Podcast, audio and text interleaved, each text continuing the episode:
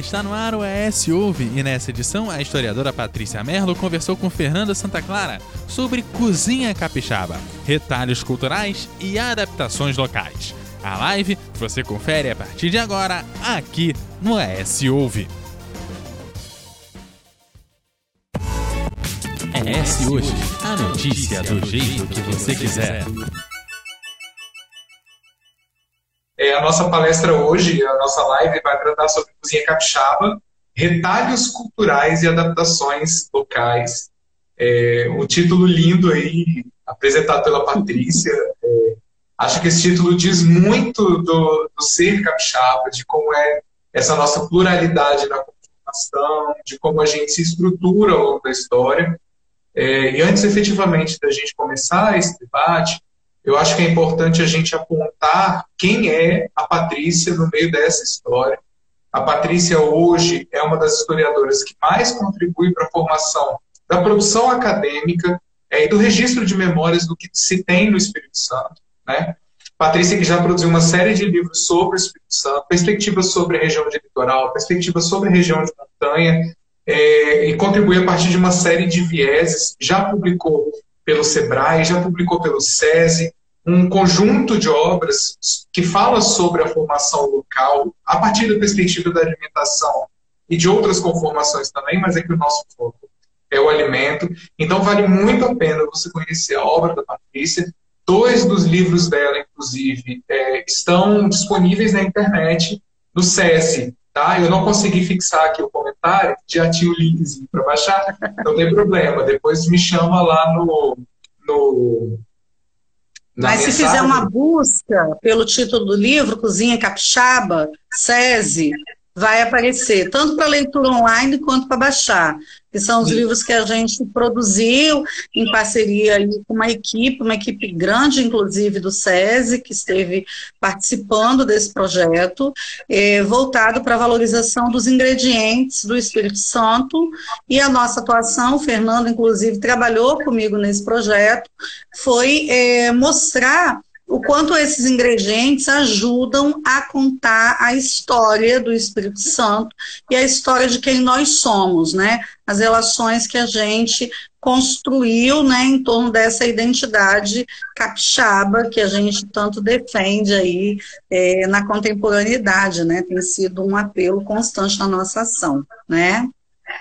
Verdade. E então conhecer a, o que nos torna capixabas, eu acho que é essencial para a gente poder complementar isso que a gente vai colocar em pauta aqui hoje. Então, eu convido você que está assistindo a gente a conhecer mais sobre o Espírito Santo, a partir das obras que são publicadas sobre o Espírito Santo.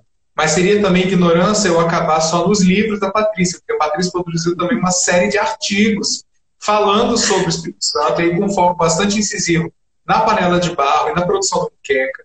E a gente precisa se apropriar dos conhecimentos acadêmicos sobre a conformação do que é o ser capixaba na contemporaneidade. Então, eu acho que é muito importante, isso é um compromisso que a gente tem que ter de logo no começo do debate, chamar à luz as questões acadêmicas, as questões da produção séria sobre o que é ser capixaba, para que a gente não fique reproduzindo sempre mais do mesmo, para que a gente entenda quais são essas nuances ou esses retalhos que a gente tem na conformação ser capixaba, inclusive a partir da cozinha. É, então, assim, Patrícia, de novo, obrigado, prazer estar com você. Ah, é, é sempre ótimo poder conversar com você, é sempre ótimo poder conversar também com os nossos ex-alunos, alunos e colegas de atuação, seja na história, seja na gastronomia. Eu acho que a gente tem aumentado muito a interface entre esses dois campos. E nesse sentido, eu quero é, chamar a atenção de quem está assistindo a gente da importância que tem sido abrir essa seara dentro da universidade também, não é? é? por muito tempo, essa discussão sobre alimentação, identidade, pelo menos do ponto de vista da produção histórica no Espírito Santo, ela ficou restrita a outros círculos, que não os círculos acadêmicos, é, e, na verdade, a gente vem, ao longo dessa década, trabalhando a construção de uma linha de pesquisa né, que permite um aprofundamento sobre essa temática da alimentação enquanto interface com a história. Isso abre horizontes tanto para as pessoas do curso de gastronomia, nutrição, áreas afins relacionadas à alimentação, que acabavam muito isoladas nessa discussão com a história, não é? é? Quanto também abre para os historiadores outros horizontes de interpretação da realidade. Uma realidade que se revela muito mais múltipla, seja em sabores, em texturas, em cores, em disputas, enfim. E as pesquisas que a gente tem empreendido dentro do nosso grupo de pesquisa, que agora vai dar, está começando a se configurar como um laboratório independente, não é? Elas vêm revelando que há muito que se produzir, sim. E para além das fronteiras capixabas, eu acho que é importante a gente situar, nós temos fortalecido uma rede de contatos nacionalmente e internacionalmente que tem colocado o Espírito Santo dentro dessa discussão, que é uma discussão cada vez mais qualificada. Quer dizer, nós temos contribuições a dar e estamos recebendo contribuições. Acho que essa troca é algo muito rico. E observem que isso não torna menor tá? o trabalho do chefe ou do cozinheiro com é, as suas habilidades pessoais, com a sua intuição, também não torna menos sério o trabalho do historiador, que vai buscar fontes distintas daquela, daquelas que tradicionalmente estavam sendo utilizadas. Então, eu acho que a gente consegue, dessa maneira, construir uma interface muito mais rica, inclusive, para quem tem interesse em trabalhar nessa seara. Então, fica também o convite para quem está assistindo a gente, é, interagir com o que o, o, que o nosso grupo tem produzido coletivamente. A gente vai ter vários lançamentos de livro esse ano tratando sobre história da alimentação em momentos diferentes, entendeu? É, já há uma série de materiais publicados, não só por mim, também por Fernando, e também por outros membros do grupo de pesquisa, enfim. A gente coordenou um dossiê na revista geral do Arquivo do Rio de Janeiro, dedicado à alimentação. Enfim, então há uma oferta de conteúdos que a gente tem tentado potencializar para qualificar, inclusive, o debate que a gente vem fazendo sobre essa temática. Porque a gente precisa superar o argumento do eu acho por um argumento estruturado, do ponto, do ponto de vista de dados, do ponto de vista de referencial teórico, porque dessa maneira a gente ganha, inclusive, respeito nos meios acadêmicos, que são os que vão validar as pesquisas que efetivamente a gente faz, né? esses aspectos, é, inclusive para a gente poder fazer essa transição para a temática de hoje, né? O ser capixaba foi uma coisa que muito recentemente as pessoas é, clamaram para si: ah, essa é a torta capixaba, a minha torta é capixaba, a minha moqueca é capixaba. E eu, a última pergunta dessa, dessa história é tentar entender isso. Né? Mas até a gente chegar à última, a gente tem que partir de um princípio. E é muito importante que a gente entenda o que é o Espírito Santo, né? desde a sua conformação enquanto capitania hereditária ou anterior a isso, depois como capitania hereditária e como é que isso vira Estado. E aí, Patrícia, eu queria que você falasse um pouquinho de como foi essa conformação histórica do Espírito Santo aí desde o século final do século XV, começo do século XVI. É, eu vou fazer uma pincelada aqui, porque senão a gente ia ter que ficar aqui a tarde toda e não dava conta disso aí, né? A tarde toda para ser modesta, né? Porque afinal de contas, Fernando me faz uma pergunta de cinco séculos, né? Isso nem existe na história, enfim. Isso Mas vamos lá, isso é uma live, a gente vai tentar dar uma, uma versão mais rápida dessa resposta, né? Bom, eu acho que é, é muito importante a gente, primeiro, em primeiro lugar, entender que essa distinção, que nos faz capixaba e não baianos, ou não cariocas, ou não paulistas, ou não mineiros, essa, essa configuração ela é muito contemporânea. Tá? Nós descobrimos essas identidades muito contemporaneamente. Né? Ao longo da, da maior parte da nossa história, nós fomos parte do Império Luso Brasileiro, entendeu? O Império Português e depois Império Luso Brasileiro, tá? Portanto, é, é importante pensar que o, a descoberta, né, ou a integração do continente americano a esse ao, ao mundo moderno, ela se dá por meio do, do fator colonizador.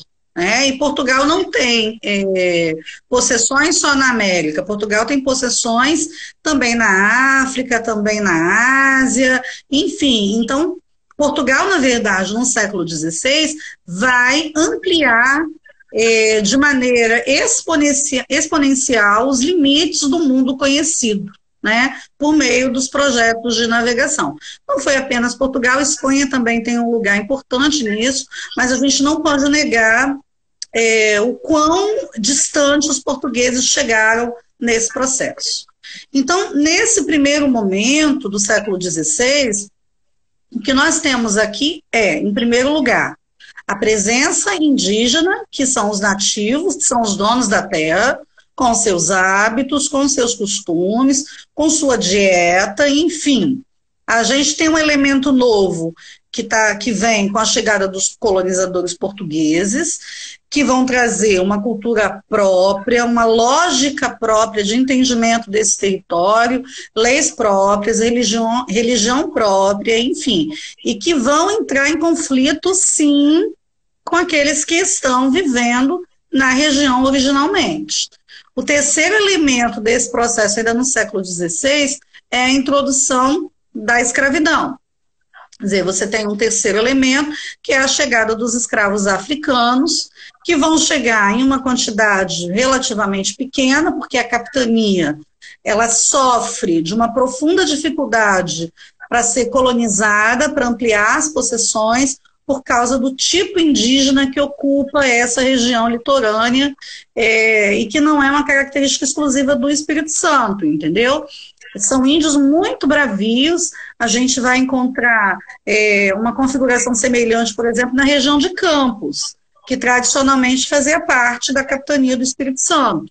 Né? Então, os índios Aimoré no norte, os índios Goitacazes no sul, enfim, há uma configuração de índios que vão lutar por sua terra, por seus costumes e que vão tornar a vida dos colonizadores bastante difícil. Né? Tanto que a ocupação se dá a partir de Vitória, a partir de Vila Velha, e você tem uma transposição para Vitória, porque Vitória é uma ilha.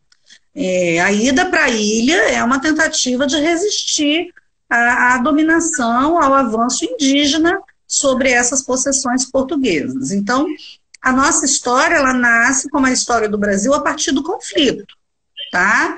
Os índios, eles vão resistir e vão resistir ao longo de, de praticamente todo o Brasil, são poucos, são poucas as tribos que de fato vão, vão fazer alianças no primeiro momento, entendeu? Então é importante que a gente perceba que não é uma, uma colonização é, branda, suave, como às vezes parece. Estamos todo mundo de acordo, né? Agora, é também uma presença desigual a gente precisa lembrar que os colonizadores lusos eles vão chegar aqui com tecnologias que os índios não conhecem. Inclusive pólvora, armamento, além disso, uma série de doenças que também não são nativas da América, que vai ser aí fator decisivo na dominação desse território. O fato é que ao final do século XVI, a gente já tem uma conformação é, entre esses grupos que vai ser sempre uma conformação instável, mas em que nós teremos uma presença jesuíta não é, marcante no decurso de todo o litoral do Espírito Santo.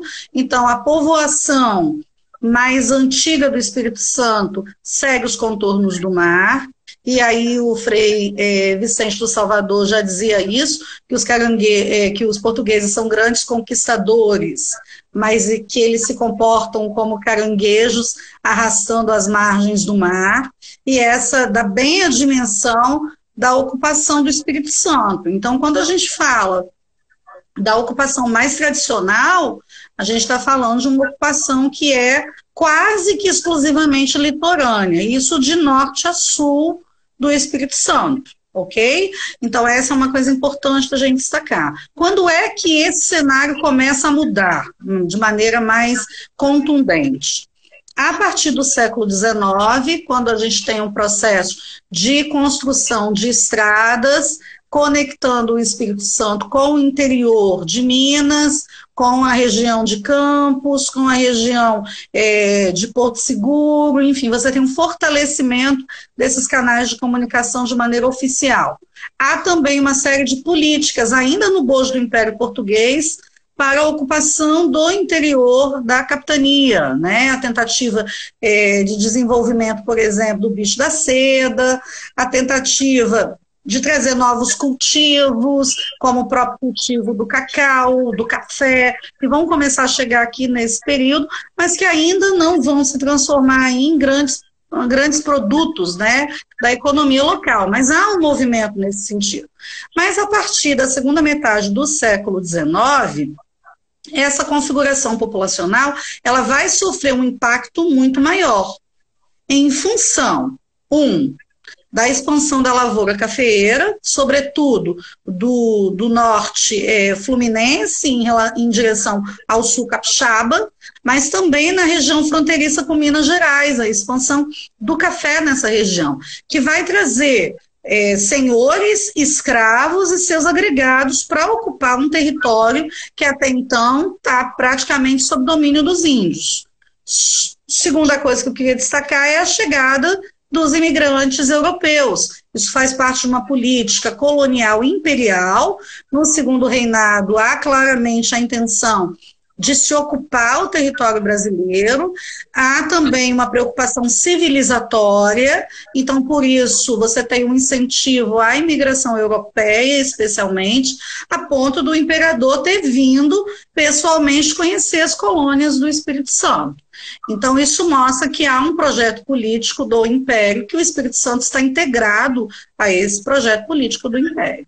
Então, para a gente entender um pouco melhor o que é, é a presença é, do, da ideia do capixaba, a gente primeiro precisa compreender essas camadas temporais que são anteriores a essa percepção de uma identidade capixaba como a gente tem hoje.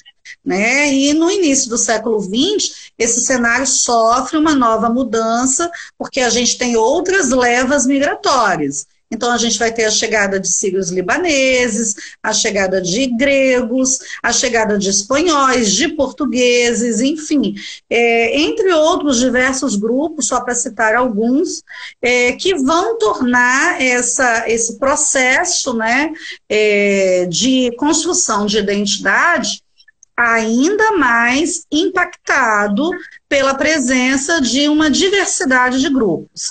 Então, começando lá nos grupos originários, autóctones, né, os nossos índios, até a contemporaneidade, a gente percebe que essa coxa de retalho não parou de ser tecida, costurada, remendada e alterada. É, com os grandes projetos industriais nos anos 70, a gente vai ter uma migração interna muito grande para o Espírito Santo. Gente vindo do Nordeste para construir esses grandes projetos, gente vindo de São Paulo e do Rio para ocupar os cargos que exigem maior qualificação técnica, que nós ainda não tínhamos pessoal suficiente aqui. Então, veja, essa conformação identitária, ela está sendo construída ao longo de toda a nossa história e é natural que seja assim.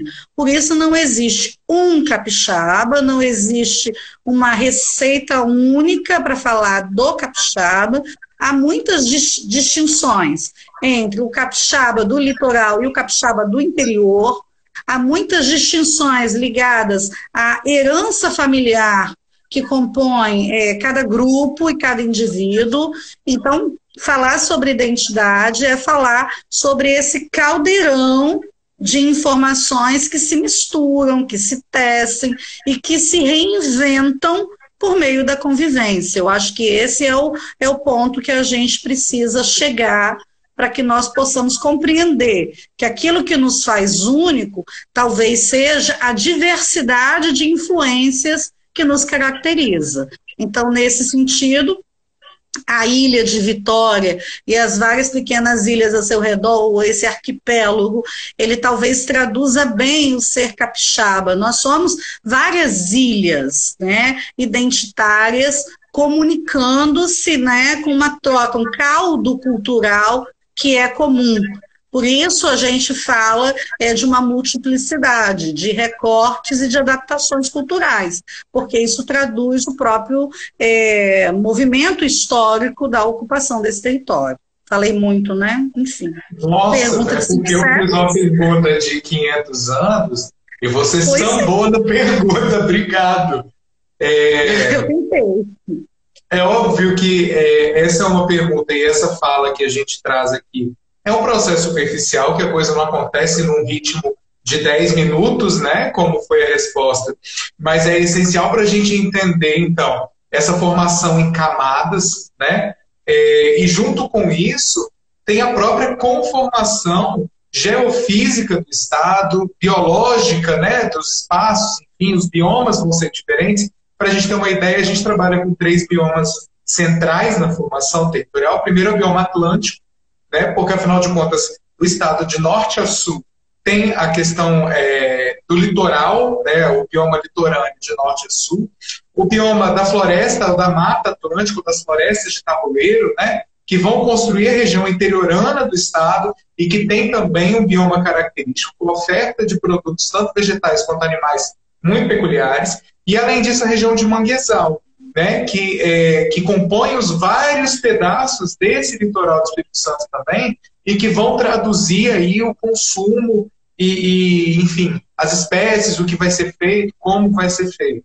Né? Então, a gente consegue ver as questões históricas, as questões geofísicas, as questões dos biomas, né? como é que isso, em coletividade, vai trabalhar para essa formação desse conjunto de camadas aí que é então essa formação do capixaba, né? Antes é, de eu entrar vai engrossar o caldo, né? Isso. Vai engrossar é o caldo. né? É, só antes de eu continuar com as perguntas, eu queria deixar bem à vontade para que vocês colocassem as questões aqui para gente. Enquanto a Patrícia está falando, eu estou registrando. Eu estou vendo aí que o pessoal está falando da questão dos jesuítas na região do interior, né, onde é atual Castelo, o bandeirantismo que aconteceu em alguma medida aqui no estado também. Essas contribuições são legais porque isso deixa o debate ainda mais, mais ampliado. Né? E aí, quando a gente está falando, então, Patrícia, dessa conformação histórica, de todas essas etnias e dessas questões de bioma também, a gente vê que as pessoas, principalmente os migrantes, chegam no Brasil, e nós vamos falar dos portugueses até a contemporaneidade, é, com as suas cargas de conhecimento culinário, com as suas receitas, portanto, as suas técnicas, mas que chegam aqui e encontram outros produtos, né? Como é que no meio disso existe então essa construção da cultura alimentar? Né? E isso é um ponto muito interessante para a reflexão, porque primeiro a cultura é algo vivo, né? Então a gente sempre vai voltar nessa afirmação. Então é muito bacana a gente perceber que esses grupos, eles vão cada um trazer aí, desculpa, gente, eu balancei a mesa, encostei. Enfim, que esses grupos, cada um vão trazer aí é, tradições que lhes são peculiares, preferências alimentares, enfim. É, os portugueses estavam acostumados a comer trigo, né? Isso é um ingrediente chave da culinária europeia, né? E não se iludam, os italianos também, os alemães também, enfim. No entanto, num ambiente distinto, a gente vai perceber a tentativa de aproveitamento dos recursos naturais que foram identificados e que passaram a ser identificados desde a chegada dos colonizadores. Então, se a gente pega a carta de caminha, ele já faz ali um rol do que há de produtos nessa terra. Produtos, inclusive, que podem ser consumidos como alimentos, né? Por exemplo, o nosso palmito, que está presente aí, né, é, há tanto tempo na, na composição da nossa torta, ingrediente obrigatório, alimento indígena, que os portugueses já vão apontar lá na carta de caminha. A gente vai ter uma série de outros é, portugueses que vão passar pelo Brasil no decurso desses cinco séculos, e vão estar mapeando essas práticas culturais e mais mapeando quais são os ingredientes que a terra oferece. Então, a gente precisa reconhecer que, no primeiro momento, foi preciso substituir ingredientes nativos europeus, construir, portanto, outros usos para ingredientes nativos da América.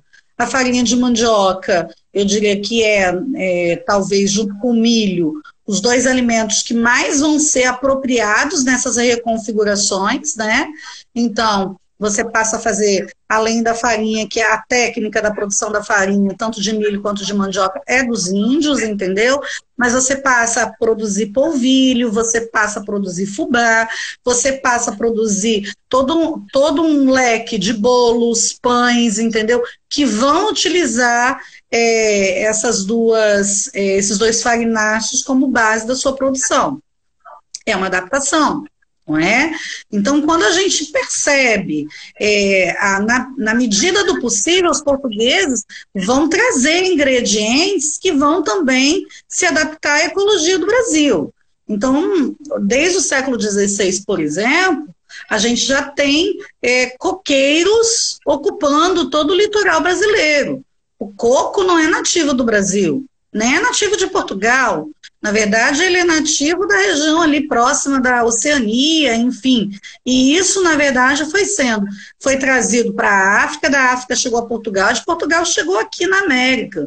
E a ponto da gente lidar com o coco como se fosse nosso, nativo do Brasil, não é? Da mesma maneira que você tem no continente africano uma apropriação imensa é, da mandioca, ou que você tem na Índia um uso imenso da castanha de caju, a ponto deles acharem que o caju é nativo de lá, sendo que o caju é nativo daqui.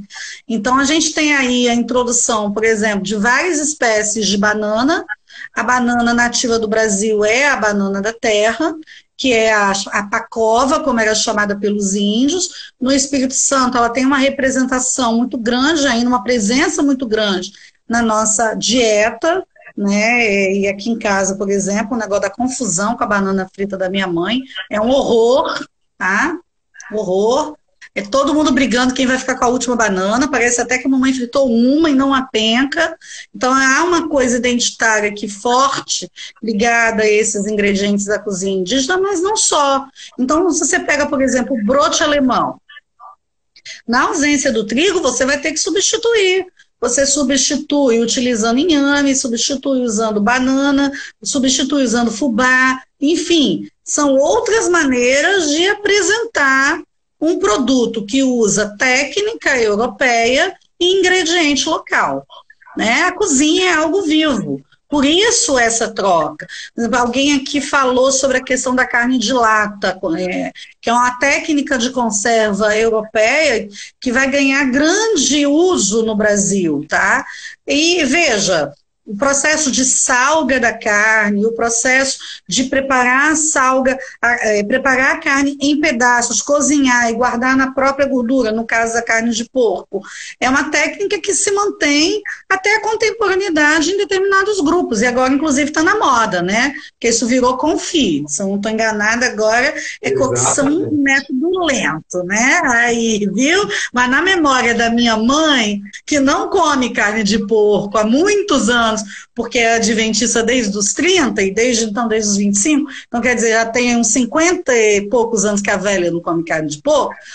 Um dia que eu estava escrevendo a respeito disso, eu não como carne de porco, porque fui criada assim, e eu dizia para ela, mãe, eu preciso escrever aqui um, um trecho sobre carne de porco, você precisa me dizer que gosto tem, eu preciso ouvir isso de alguém.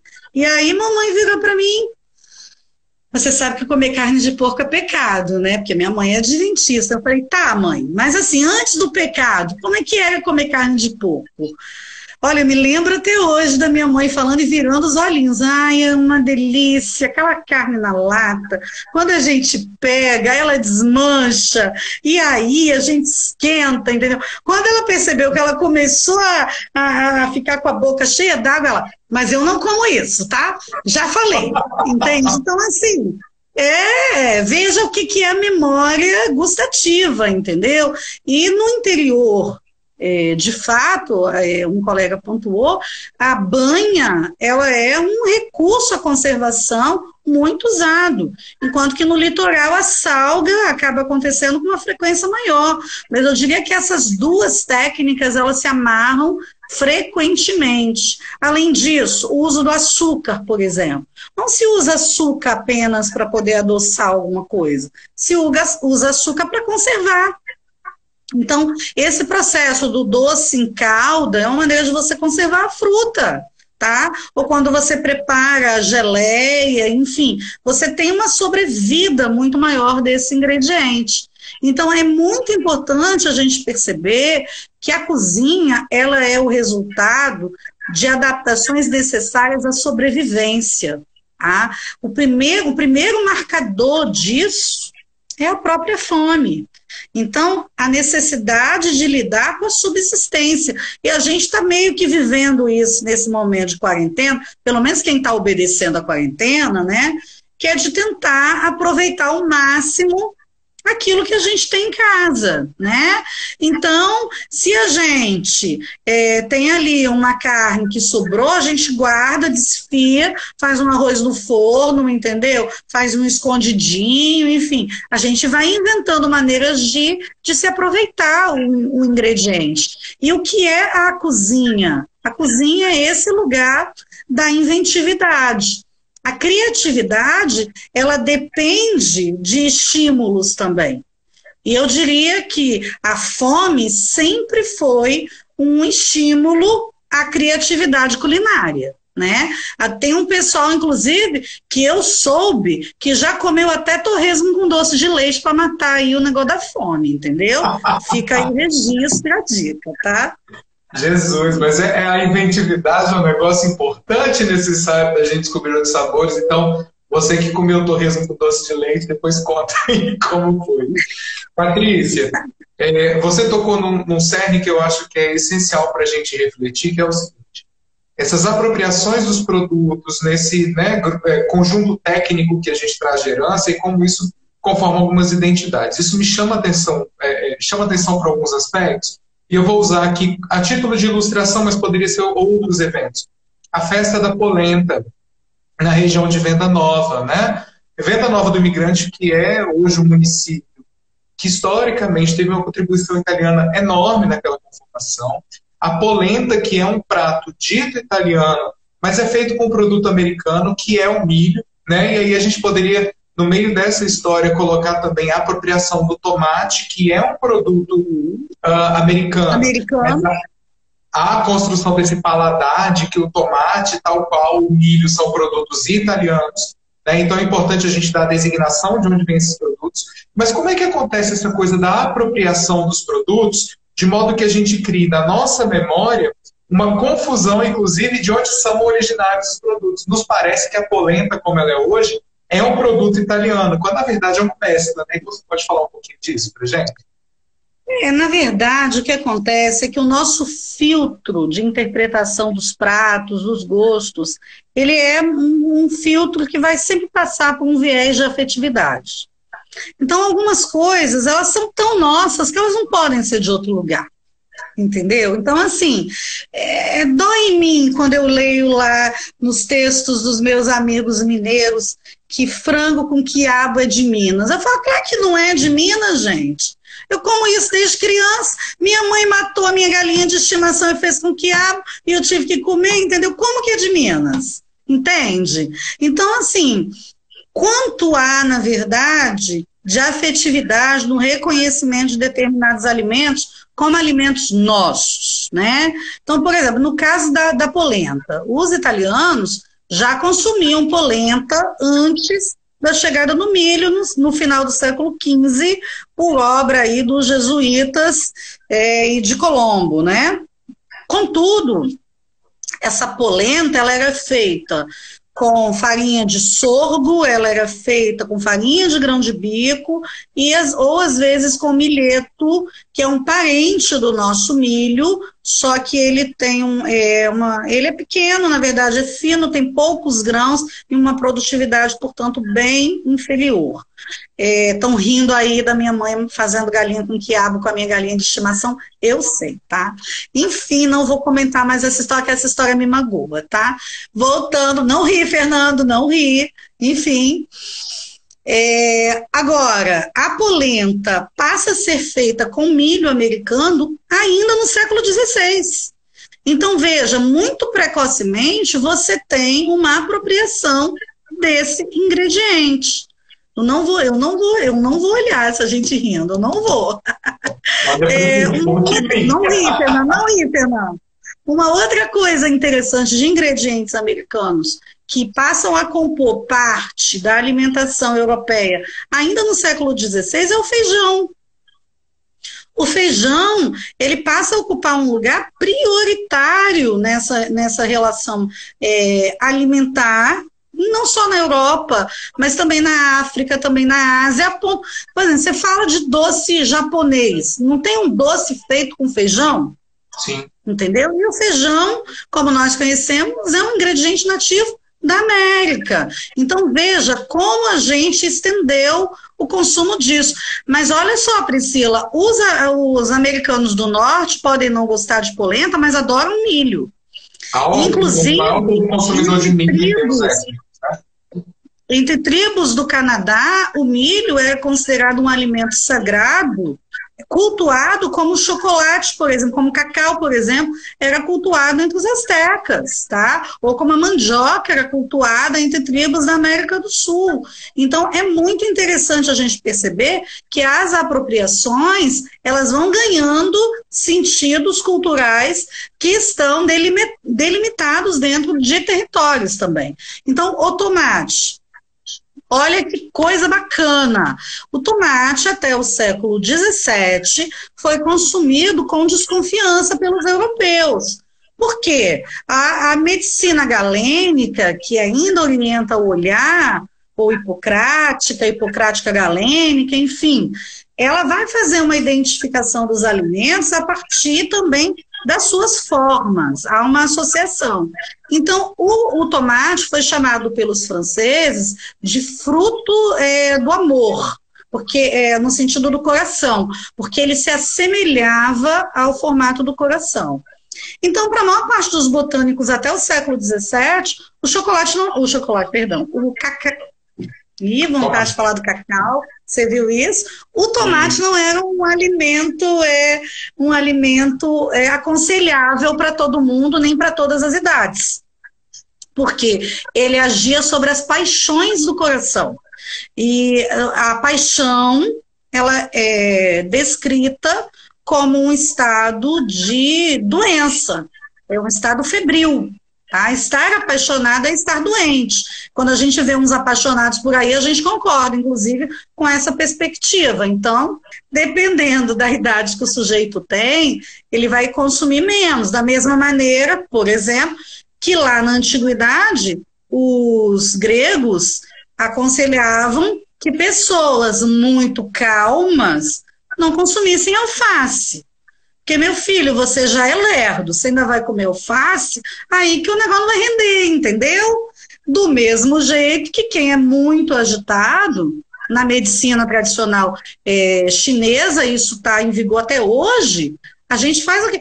Quem é muito agitado não deve consumir alimentos picantes alimentos é, que vão deixar esse sujeito ainda mais agitado. Isso também é uma adaptação e, e se constrói com isso sentido cultural. Então, por exemplo, eu tenho que evitar pimenta, é, devo evitar gelo, devo evitar coisa muito quente, porque tudo isso provoca reações orgânicas que vão, que podem criar um ambiente favorável ao adoecimento. Então, veja como não é só um discurso da ecologia, não é só um discurso do gosto, não é só um discurso da técnica, existem várias camadas de sentidos e de apropriações que vão acontecer nisso.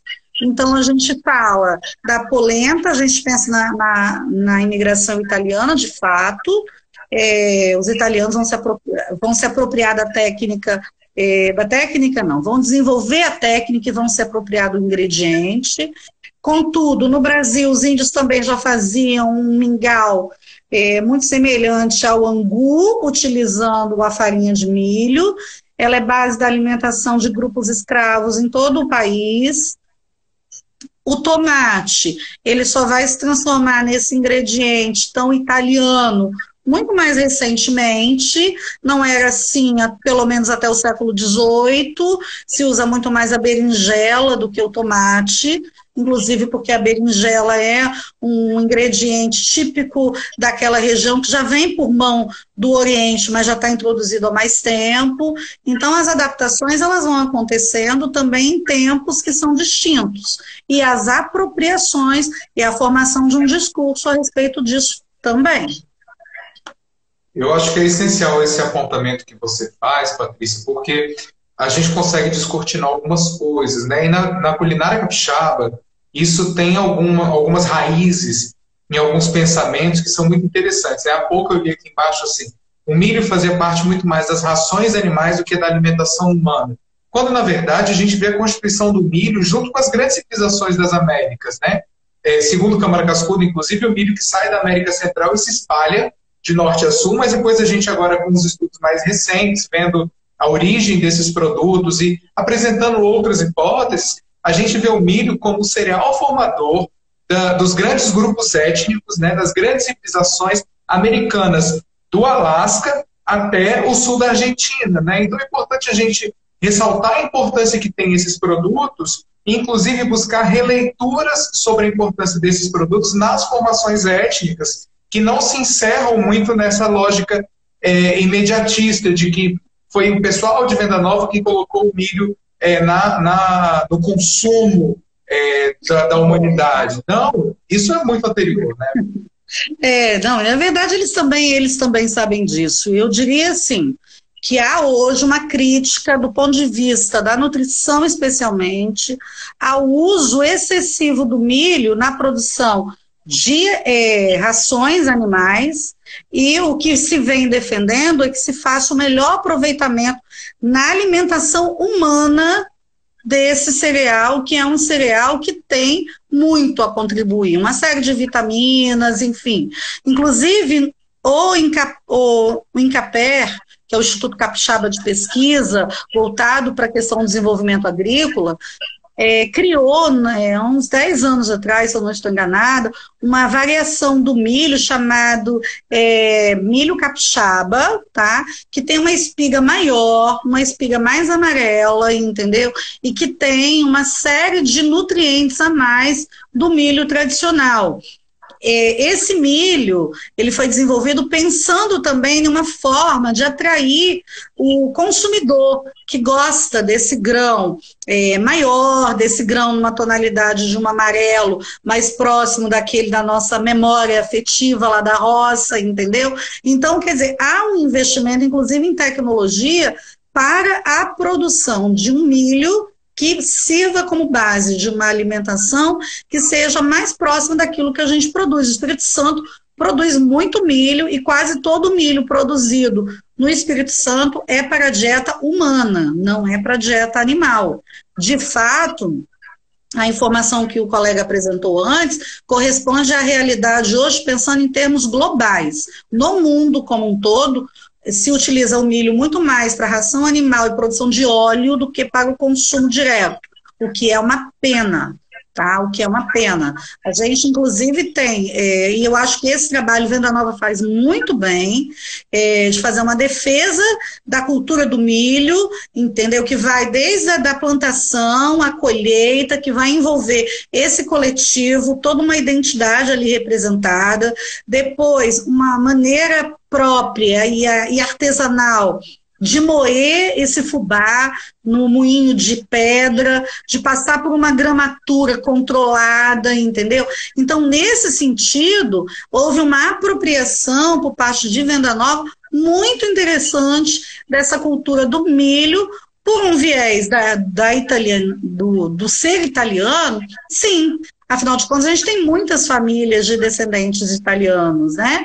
Mas é, eu acho que essa apropriação que vai desde o plantio até o produto final por essa comunidade é um exemplo para a gente pensar outras identidades e outras comunidades. E aí está envolvido as canções, está envolvido o gestual, está envolvido a roupa, está envolvido a paixão quando você convida outras pessoas a participar da festa, entendeu? Eu, por exemplo, vou todos os anos com a Ana Luísa, porque a Ana Luísa quer ver a cachoeira de polenta, entendeu? Que é a definição dela. Então, veja, isso vai criando, na verdade, uma, uma visão até é, bastante mítica em torno de uma prática, entendeu? Que vai dando para a gente, vai criando uma memória que vai se enraizando dentro desse processo. Então, por exemplo, um outro colega citou é, há pouco, antes, a questão da presença das uvas na região de São Bento de Urânio, em Alfredo Chaves. Interessante, São, é, Alfredo Chaves ficou muito conhecido é, na última década por causa do inhame da, dessa região especificamente, né, São Bento de Urânia, que é um dos melhores inhames que se tem à disposição é, em termos de é, variedade para cultivo, inclusive. Quando você vai no supermercado e você compra aquele inhame que vem todo enxuto, você pode saber que é esse cultivar de São Bento de Urânia que a gente está utilizando, tá? Agora, não é só isso que essa comunidade tem a oferecer. Então, por exemplo, eu achei ótimo eles recuperarem a tradição da uva e a tradição da produção, inclusive, é, não apenas da uva in natura, mas também do suco. Vinho, eu tenho cá minhas críticas, porque eu, a gente sabe que o Espírito Santo está fora do melhor paralelo para a produção é, de vinho, mas acho que é algo importante, sim, trazer é, essa, essa história, trazer essa identidade e trazer também esse reconhecimento do lugar sobre a sua própria trajetória. Os alimentos têm essa utilidade, né? Até algum tempo atrás, quando a gente falava de uva no Espírito Santo, todo mundo falava só de Santa Teresa. Percebe? A gente tem aí é, portanto, outras possibilidades de se pensar a maneira como esses ingredientes transitam nessas múltiplas identidades. Santa Teresa é, de fato, a primeira, é, a primeira cidade de ocupação italiana no Brasil, não é? Ela é fundada por italianos, ela tem todo, já toda uma história que carrega.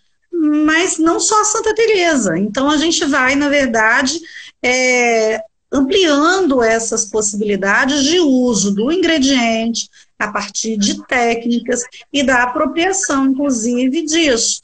Para falar de um outro lugar do Espírito Santo que tem uma produção, na minha opinião, muito interessante, a região ali de Castelo, que produz alguns defumados excepcionais, entendeu? Quer dizer, o quanto isso conta sobre aquela tradição local que a gente falava da produção da carne de porco, entendeu? E da conservação por meio da defumação, da salga, enfim.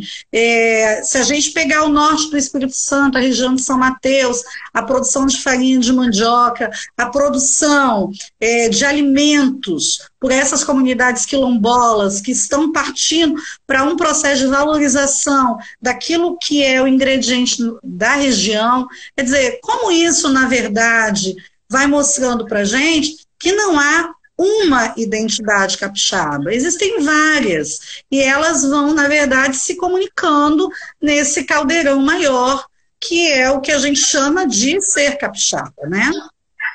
Falei muito de novo.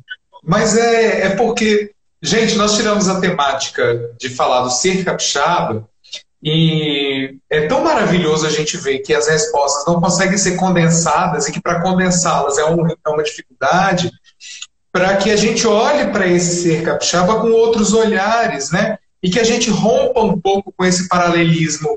Moqueca é capixaba, torta é capixaba. E o resto é o quê? Né? Então, se a gente não amplia isso, ah, o colega está falando da farinha no norte, né? O porto de São Mateus já foi movimentado pela farinha Né? Então, olha a Exatamente. importância que isso tem na nossa própria Constituição Histórica. Então, acho que cabe aí mais outros encontros, talvez setorizados, para a gente falar isso. Para falar de cada lugar.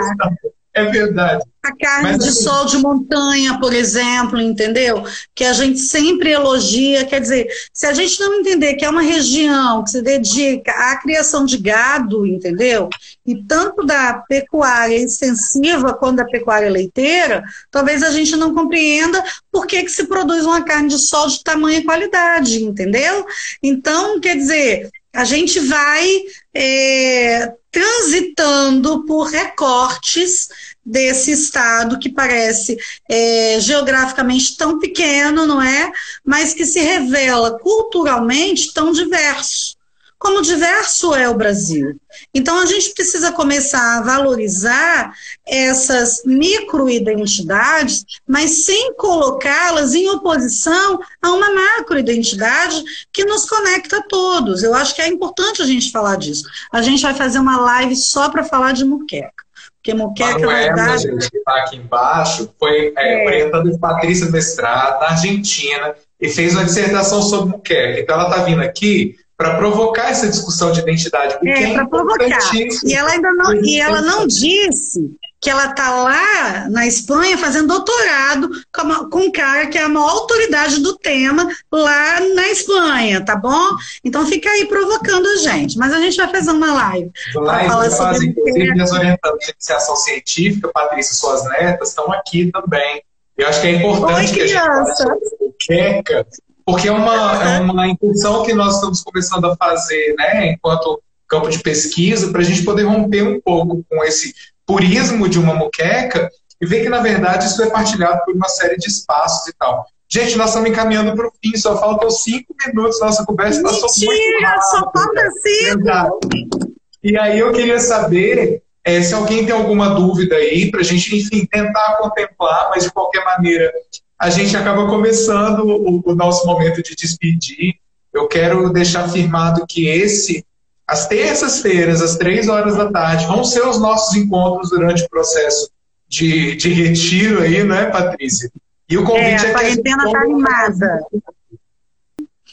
Doceria, eu sei, Denise, a gente está devendo um de doce. A gente vai fazer também uma conversa sobre doces, mesmo porque é, há uma, uma representação importante aqui, tá? E queria chamar, é, convidar vocês, Fernando, se me permite, quinta-feira pela manhã, eu estou fazendo sempre uma live com o chefe Carlos Ribeiro, ele vai falar comigo essa semana a respeito da mandioca, entendeu? Então, portanto, é um tema que a gente já tocou hoje, tá?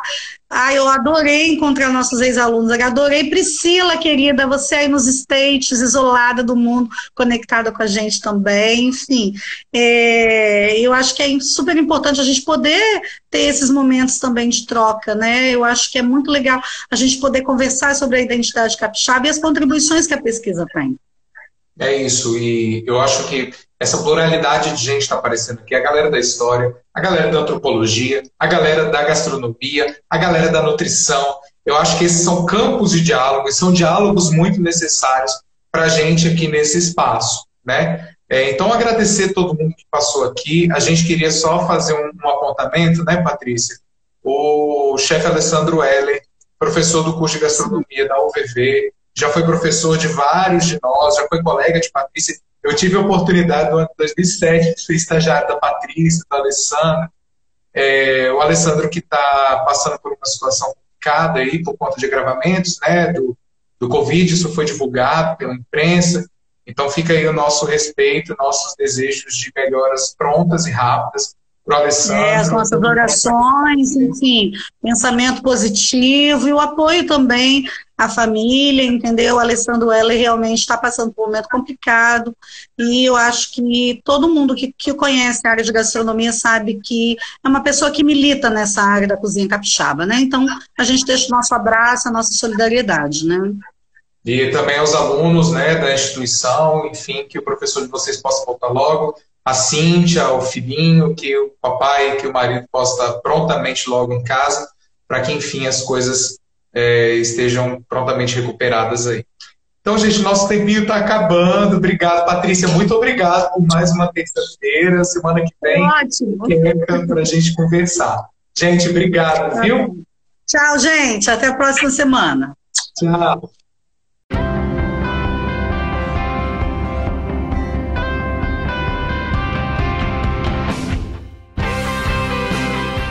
Você encontra o S Hoje nas redes sociais, arroba S Hoje no Twitter, Facebook e Instagram, no canal do YouTube e em shoje.com.br.